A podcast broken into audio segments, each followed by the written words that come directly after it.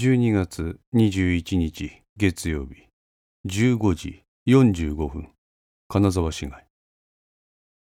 佐竹はあてもなくただ車用車を走らせていた。どこで知り合ったんかわからんが俺に紹介したいって連れてきたんや。ははあ。何でも警察キャリアの大層お出来になる男みたいでな。なんか鋭い目つきで眼鏡かけとっていかにもって感じで俺は正直好かんかったんや。でも久美子がやったらあいつのことをかばうっていうか持ち上げるっていうか何喋るにしてもあいつのことを会話の中に入れてくるんやって。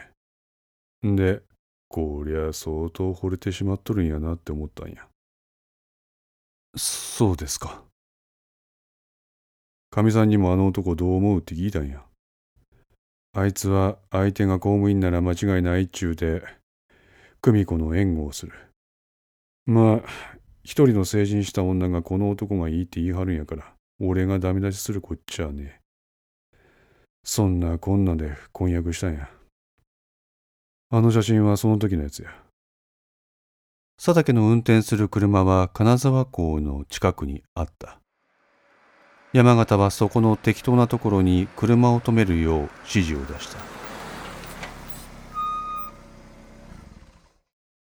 変に頭がいいやつっちゅうのはコミュニケーションの部分でどこか難があったりするけど別にそんなこともない。何回か話すと初めはとっつきにくい感じの男やって思っとったけど自然と慣れてくる。いつの間にか時々俺と差しで飲みにも行った。おやけど俺の中には何か引っかかるもんがあったんや。引っかかるものですか？そうあいつが警察やってところや山形はポケットに手を突っ込んでその中をまさぐった。彼が取り出したのはひねり潰した空のタバコのケース。佐竹はそれを見て自分のものを差し出した。山形は受け取りをためらった。あ大丈夫です。ストックはありますんで。そう言って佐竹は鉱石のカバンからもう一箱のタバコを取り出して見せた。山形はすまんと言って佐竹から一本拝借しそれに火をつけた。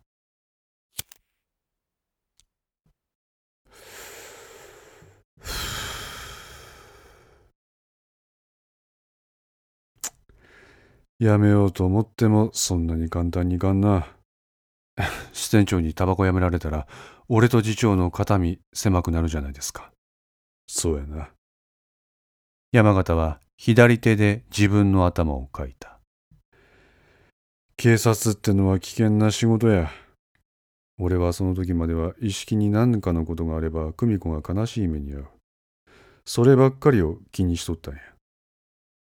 山形は黙り込んだ。何かを考えている様子だった。俺は誰やった？何が何でも久美子にあいつを諦めさせるべきやった。連続殺人事件の容疑者が自分の娘の婚約者。山形の世間的な対面もそうだが彼自身の娘を思う心情を考えると佐竹はかける言葉を見出せなかった。久美子は犯された。え？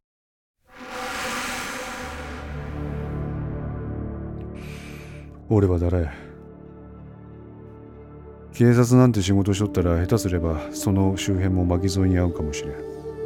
こんなことにも気がつかんかったんや。山形は悔しいというか不甲斐ないというかえも言われぬ複雑な表情を見せて肩を震わせていた。平和ボケやな。こんなこと。いくら言っても後の祭りやそんな佐竹お前北高の剣道部で意識と同じ釜の飯を食った長やったやろ。はえ？あいつから聞いとる。あははい。佐竹は混乱した。山形は自分の娘の婚約者が連続殺人事件の容疑者になってしまったことに衝撃を受けているのか娘が犯されたことの憤りを感じているのか。それが佐竹には分からず彼は何も言葉が出なかった。意識ははめられた。佐竹は山形が何を言っているのか分からない。あいつは人を殺すような人間じゃない。絶対にそれはない。だからお前は絶対にあいつを疑うな。信じてやってくれ。な何言ってるんですか？あいつは俺と誓った。誓った？久美子に恥ずかしみを与えた男。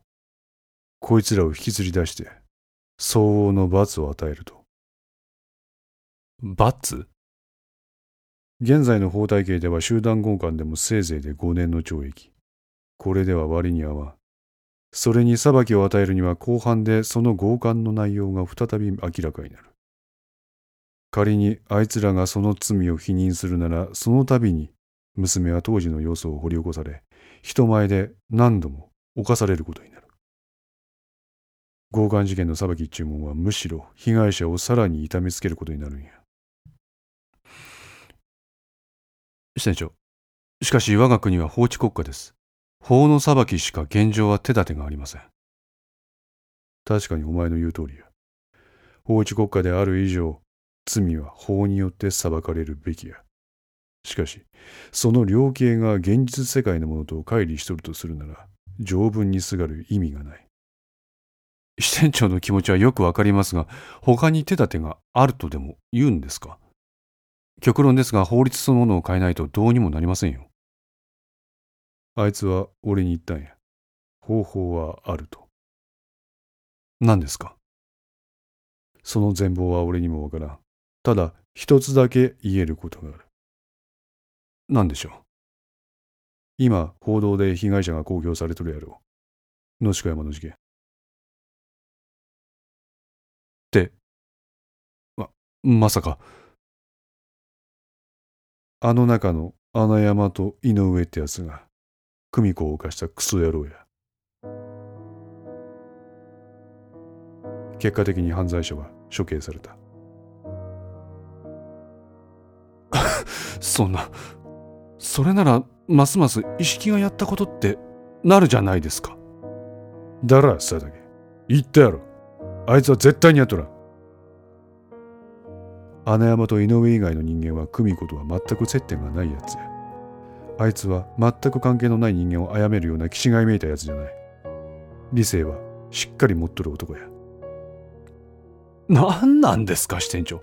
支店長の言ってることさっぱりわかりませんいいか佐竹木を見て森を見ろ。一つの事柄の背景には無数の事象がある。目の前の現実も大事やがその背景にあるものをもっと見ろ。しかしマルホン建設の融資でもそうや。